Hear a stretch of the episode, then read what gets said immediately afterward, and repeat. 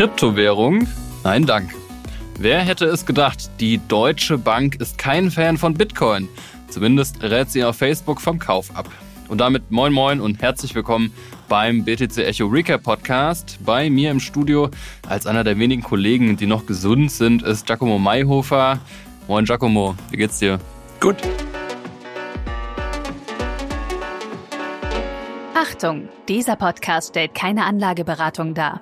Alle Aussagen dienen lediglich der Information und spiegeln die persönlichen Meinungen unserer Redakteurinnen und Redakteure wider.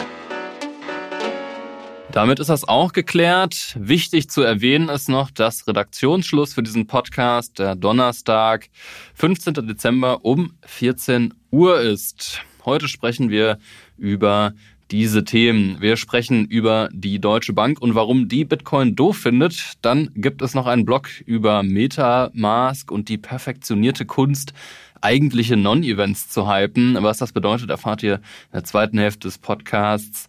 Außerdem berichtet uns Giacomo über eine recht misslungene Anhörung im Bundestag über Web 3. Als Hauptthema haben wir aber heute wieder mal Sam Bankman-Fried, kurz SBF, und in den Bahamas in Nassau haben die Handschellen geklickt, Giacomo. Genau, ja, wir saßen hier vor zwei Wochen, da hat er noch Interviews der New York Times gegeben und jetzt wurde er in Handschellen abgeführt. Ihm droht der Prozess in den USA. Die Bundesstaatsanwaltschaft hat Anklage erhoben. Äh, acht Punkte vor allem Betrug, Geldwäsche und Verstoß gegen das Wahlkampfgesetz, weil er ja scheinbar mit gestohlenen Geldern den Wahlkampf der Demokraten finanziert hat. Ich muss manchmal lachen, wenn ich über die Absurdität des Ganzen nachdenke. Ja, ähm, ja und äh, Stichwort Interviews. Eigentlich alle Anwälte haben ihm vorher geraten, keine zu geben. Keiner weiß genau, warum er es gemacht hat, aber hat er jetzt konsequent ignoriert. Hat er, er, hat, er hat seine eigenen Anwälte gefeuert ähm, nach eigener Aussage, auch nicht auf seine Eltern gehört, sind beides Rechtsprofessoren. Und ja, jetzt äh, könnten diese Interviews ihm auch zum Verhängnis werden, denn alles, was er da gesagt hat, kann gegen ihn verwendet werden. Tatsächlich habe ich einen Artikel gelesen, wo drin stand, dass die Behörden einfach auch gesagt haben, lass noch mal ein bisschen warten. Der Junge bringt sich gerade sowieso selber in Schwierigkeiten. Lass ihn noch ein paar Interviews geben und dann führen wir ihn ab. Und äh, das haben sie auch gemacht. Ähm, besonders brisant ist ein Interview, das er per Twitter-DM einem Vox-Journalisten gegeben hat. Später gesagt hat, dass er gar nicht wusste, dass es ein Interview ist, beziehungsweise dass er mit einem Journalisten redet. Und da hat er dann einfach mal gesagt, ja, also seine große äh, philanthropische Ader, irgendwie, was, was, wie hat er sich genannt? Das ähm, Effective Altruist gewesen. Das ja. ist so eine Bewegung, eine philosophische, eigentlich ethische Be Bewegung, die halt so ja, Spenden anhalten von einem möglichst hohen Impact im Prinzip. Ah ja, ähm, genau. Möglichst viel Geld orientiert. machen, um es dann alles zu spenden. Er genau. hat gesagt, er wollte 99 Prozent davon weggeben. Das macht er jetzt auch, aber auf eine andere Art und Weise. Ähm, er hat auf jeden Fall in diesem Interview gesagt, dass das alles nur Bullshit war. Und auch noch gesagt, äh, ja, auf, angesprochen darauf, dass er ja immer äh, FTX sozusagen immer sich für Regulierung ausgesprochen hat, hat er gesagt, ich zitiere, fick die Regulatoren, sie machen alles nur noch schlimmer. Das war also auch Blödsinn. Ähm, Blödsinn insofern, weil der ja immer so als Posterboy der Regulation galt und auch im Senat ausgesagt hat und äh, sich ja auch für Kryptoregulierung im Prinzip stark gemacht hat. Genau, und dann aber eigentlich ganz anders getickt hat. Äh, ein früherer Staatsanwalt gegenüber, hat gegenüber der Nachrichtenagentur Reuters gesagt, dass es ungewöhnlich ist, dass die Behörden so schnell ein, äh, eine Anklage erheben in einem so komplizierten Fall. Man darf nicht vergessen, das FTX-Imperium bestand irgendwie aus 135 miteinander verflochtenen Firmen. Ähm, der hat das gedeutet als ähm, Indiz, dass die sich sehr sicher sind, dass sie den Typen dran kriegen. Und äh, ja, den erwarten jetzt eine schöne Maximalstrafe von 115 Jahren Gefängnis. also das ist in den USA so verrückt, ne? Lebenslang heißt dann nicht irgendwie lebenslang, sondern dann 115, 200 Jahre. Ja, es ist nicht lebenslang. summiert sich so, ne? Nein, es ist, ist tatsächlich nicht lebenslang, hat mir ein ähm, Anwalt erklärt, was in dem Fall, glaube ich, nur noch ein semantischer Unterschied ist, weil ich glaube nicht, dass Sam Bankman-Fried 145 Jahre alt wird. Ja, aber noch ist er ja nicht verurteilt. Noch ist er nicht verurteilt. Vielleicht ist das alles ein großes Missverständnis. Wirst du aus ihm schlau, wenn du dir das ganze Debakel jetzt anguckst, Interviews geben und dann in Handschellen abgeführt werden? Ja, der Fall ist schon also selbst für Kryptoverhältnisse wirklich ungewöhnlich. Also man stellt sich mal vor, irgendwie Jan Marjalek, der Typ von Wirecard, wäre anstatt unterzutauchen einfach in seinem Haus geblieben und hätte dann der New York Times Interviews gegeben. Und fünf Tage später wäre er abgeführt. Das wäre, das hätte dem Ganzen noch die Krone aufgesetzt. Also es ist wirklich ein Wahnsinn. Und man kann es sich nicht anders erklären als mit einem absoluten Realitätsverlust. Ähm, ich weiß nicht, wer von euch da draußen die Bilder auf Twitter gesehen hat. Er kam da irgendwie, wurde mit Anzug aus seinem Anwesen da in Nassau, Bahamas, abgeführt. Also er sitzt jetzt noch in den Bahamas. Ähm, es gibt aber einen Auslieferungsantrag in die USA und dann spätestens im Februar soll wohl die Auslieferung passieren und bis dahin sitzt er da wahrscheinlich und es kursierten dann auch Bilder im Internet von diesem von dieser Haftanstalt, die also ähm, auch wirklich übel aussieht, äh, mit mit deutschen Gefängnissen auch nicht vergleichbar. Und er wollte auch gegen Kaution irgendwie rauskommen, wurde auch nicht zugelassen. Also ich glaube, jetzt langsam dämmert's ihm so ein bisschen, äh, was er da eigentlich gemacht hat. Mhm.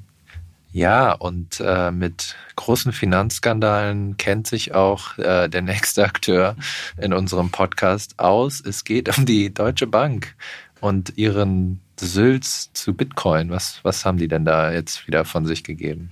Ja, das hast du schon suffisant angekündigt.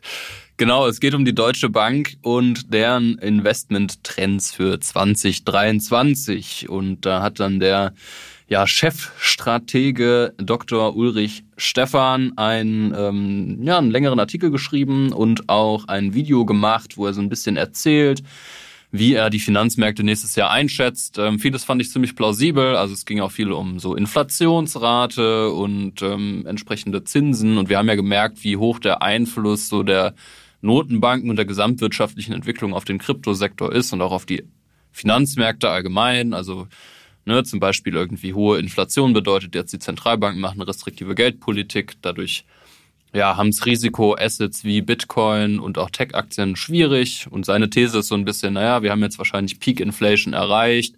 Das heißt, die Notenbanken gehen ein bisschen von der Bremse runter. Also Heißt vielleicht, dass die Zinsen sinken. Wahrscheinlich werden sie eher stagnieren. Ich glaube jetzt nicht, dass nächstes Jahr die Zinsen schon wieder nach unten gehen, wenn wir jetzt nicht wirklich eine exorbitante Rezession haben. Er ist da relativ optimistisch, er rechnet sogar mit einem Wirtschaftswachstum, gibt dann so ein paar Empfehlungen und sagt, naja, ist vielleicht eine gute Idee, irgendwie jetzt in Aktien zu gehen, weil die sehr niedrig bewertet sind. Und da geht man überall auch mit. Ähm, und dann gibt es aber auch nicht in demselben Artikel, aber ähm, ein paar Tage vorher hat die Deutsche Bank auch ein, ähm, ja, ein, ein, so eine Art Listicle veröffentlicht, wo sie mit so ein paar Finanzmythen aufräumen will. Und da ging es dann auch um Bitcoin und um die Mythe, den Mythos des inflationssicheren äh, Bitcoin. Und auf Facebook hieß es dann, naja, Kryptowährungen wären für den langfristigen Vermögensaufbau eher ungeeignet. Und ja, ähm, ich finde Sag das mal den Kryptomilliardären. ja, die, äh, wie heißen die Gemini-Brüder da? Die, ja, es äh, gibt Zwillinge. einige. Ja. Genau, also ähm, was sich nun als Inflationsschutz, glaube ich, kann man sagen, nun wirklich nicht eignet, ist die Deutsche Bankaktie. Die hat nämlich seit ihrem Allzeit hoch 92 Prozent verloren. Das war 2007, kurz vor der Finanzkrise, die übrigens, ähm, und das behaupte nicht ich, sondern das behauptet der US-Senat 2011, eben federführend für die Finanzkrise 2008 verantwortlich war, also mit Lehman Brothers und den Ratingagenturen wird da die Deutsche Bank wirklich als eine der obersten verantwortlichen Institutionen genannt. Ähm, also so viel dazu. Und ähm, ja, also man, man es wird so ein bisschen, also ich werde persönlich nicht so richtig schlau aus der Deutschen Bank. Also ähm, es gibt auch immer wieder so Artikel, die dann positiv über Bitcoin sprechen oder also es, ja, sie haben auch für dieses Jahr 28.000 US-Dollar für Bitcoin vorhergesagt. Auch damit sind sie falsch. Also entweder sind sie zu bärisch oder zu bullisch. Ähm, naja, aber ähm, genau, also die Deutsche Bank ist auf jeden Fall kein Bitcoin-Fan. So viel kann man erstmal äh, sagen.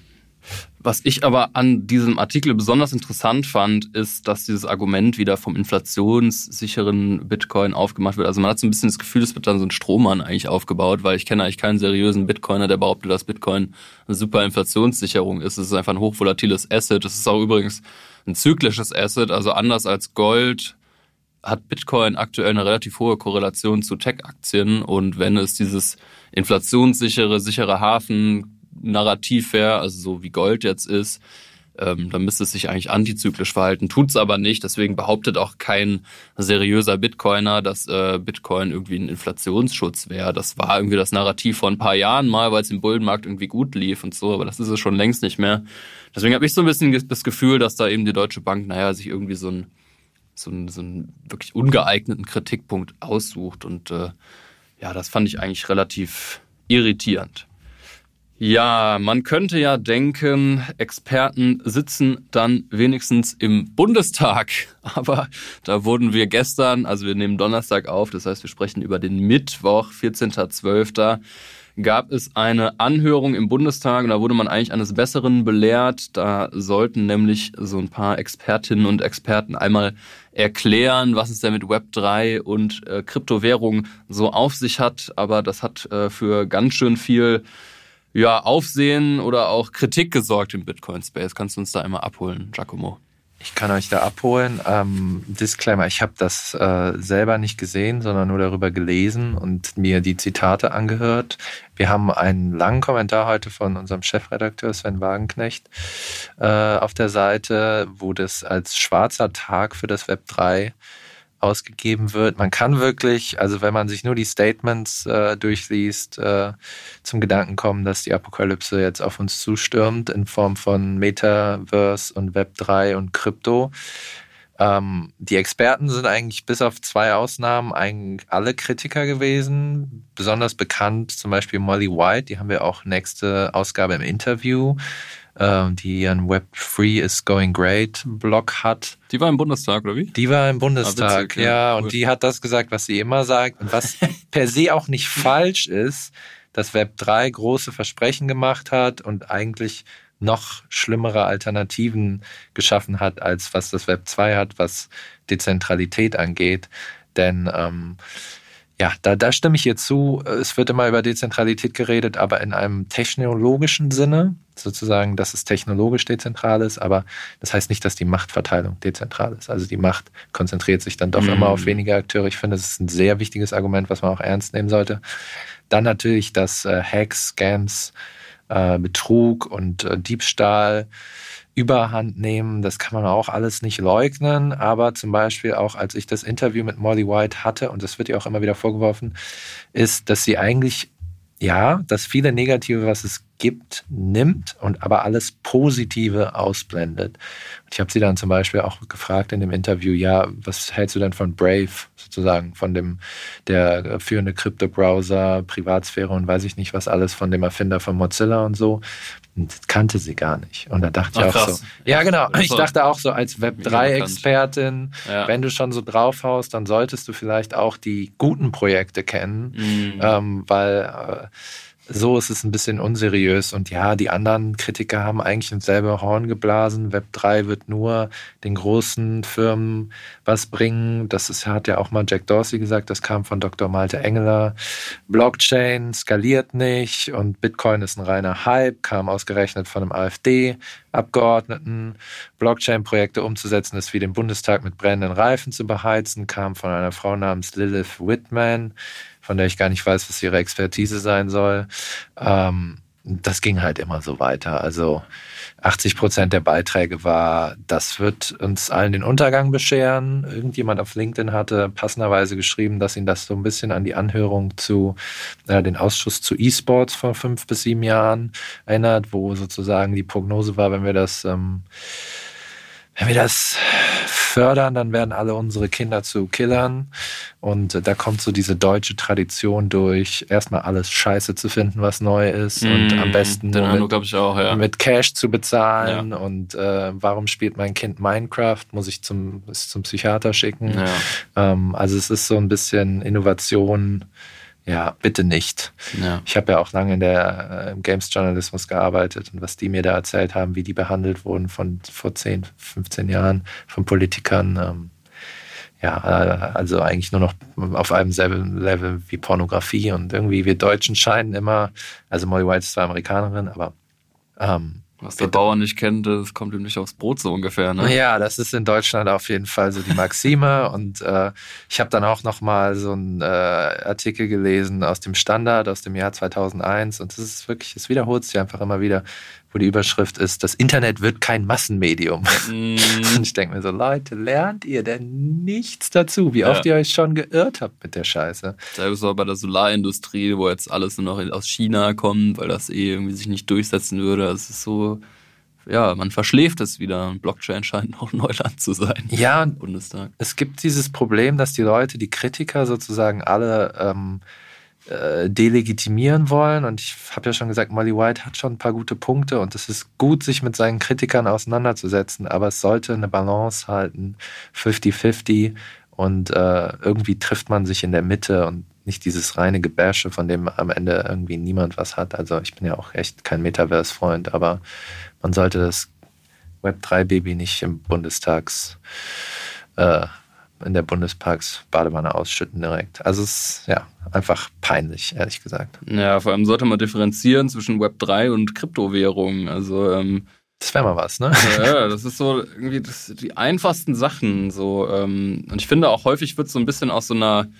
sehr privilegierten Perspektive von oben herab gemacht. So, mhm. also ähm, wenn man dann sich ewig darum streitet, ob Bitcoin irgendwie einen Use Case hat oder nicht. Also auf dem Niveau wird dann ja auch argumentiert und das halt von Menschen, die in einem ja, sehr funktionalen Finanzsystem wohnen. Nun mhm. ist es aber so, dass über die Hälfte der Weltbevölkerung eben diese ähm, finanzielle Inklusion nicht hat und die einzige Möglichkeit, wie die Geld aus dem Ausland empfangen können oder es nutzen können, wäre Kryptowährung, wäre vor allem Bitcoin.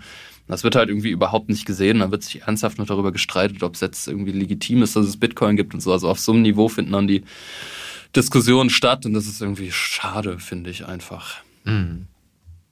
Ja, aber genug der schlechten Neuigkeiten. Heute ist uns eine schöne äh, Meldung auch reingeflattert, wobei wir die erst zu schön fanden, weil ähm, ja, äh, Kryptofirmen durchaus die Kunst beherrschen, Pressemitteilungen so verwirrend zu schreiben, dass man denkt, äh, das ist ein ganz großes Ding und wenn man dann sozusagen das Kleingedruckte liest oder genau drüber guckt, sieht, ah oh ja, das ist nix.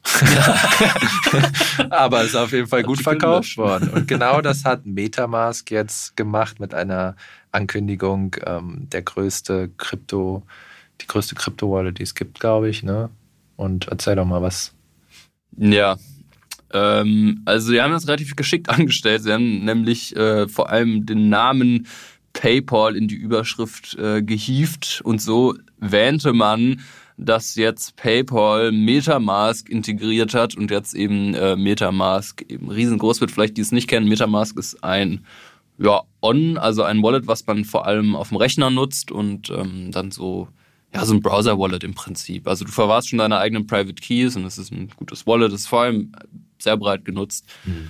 Und die Meldung ist aber eigentlich, dass einfach nur Metamask PayPal integriert hat, sodass du quasi direkt in Metamask ähm, Kryptowährung, nein, nur Ether, nur ETH über PayPal kaufen kannst, also auch nur ähm, diesen einen Coin und ähm, das geht dann so ein bisschen zurück auf Konsensus, von denen Metamask eben ist. Das ist auch eine ähm, von Jeremy Rubin gegründetes Unternehmen und der hat wiederum auch Ether gegründet damals. Also es ist schon dann auch, äh, man versucht da scheinbar dann seinen eigenen Coin sehr zu pushen. Und äh, erstmal habe ich persönlich eine halbe Stunde gebraucht, bis ich auch verstanden habe, ach so, nee, warte mal, ähm, Metamask integriert PayPal und nicht umgekehrt. Und also es war schon äh, kurios auf jeden Fall. Nichtsdestotrotz ist es ähm, ein kleiner Step auf jeden Fall, wenn man jetzt in Metamask direkt Kryptowährung kaufen kann, ist das, glaube ich, cool so. Also es ist so ein, so ein Onboarding-Vehikel. Es ist ganz praktisch, einfach in der eigenen Wallet so direkt in Bitcoin und Co., in dem Fall nur Ether, äh, zu investieren. Deswegen nichtsdestotrotz ähm, eine schöne Meldung. Was nicht so schön war, war vor so ein paar Wochen, ähm, haben wir auch schon drüber gesprochen, dass eben Metamask auch ähm, massiv Daten der Nutzerinnen und Nutzer sammelt. Äh, das war auf jeden Fall ein ein großer Skandal ähm, damals. Also genau, das will man ja vor allem von der Kryptofirma eigentlich genau nicht, weil da geht es eben um finanzielle Daten und so. Aber da sind sie zurückgerudert. Mhm. Also die Daten werden nur sieben Tage gespeichert und sie verkaufen die nicht. Also ja. im Gegensatz zu Google, Facebook und Co. Zumindest sagen sie das. Na, immerhin. Okay, naja, ich bin auf jeden Fall gespannt, ähm, wie sich Bitcoin und Co. im Vergleich zur deutschen Bankaktien in den nächsten Jahren entwickeln werden. Also hätte man, weiß ich nicht, 2010 anstatt einer deutschen Bankaktie Bitcoin gekauft, dann wäre man jetzt steinreich. Äh, und bei der deutschen Bankaktie sähe es eher schlecht aus. Schauen wir mal. Ich setze persönlich auf Bitcoin und du? Sparkasse. Bausparvertrag, Tagesgeldkonto. Genau. Ja, Zinsen steigen ja wieder. Könnte sich lohnen. Ja. Okay, naja, in diesem Sinne ähm, wünschen wir allen Zuhörerinnen und Zuhörern ähm, eine schöne, einen schönen, was haben wir, dritten Advent, vierten Advent schon. Und ähm, wir hören uns dann wie immer in sieben Tagen. Wenn ihr Fragen oder Anregungen habt, schreibt uns gerne an podcast.btc-echo.de.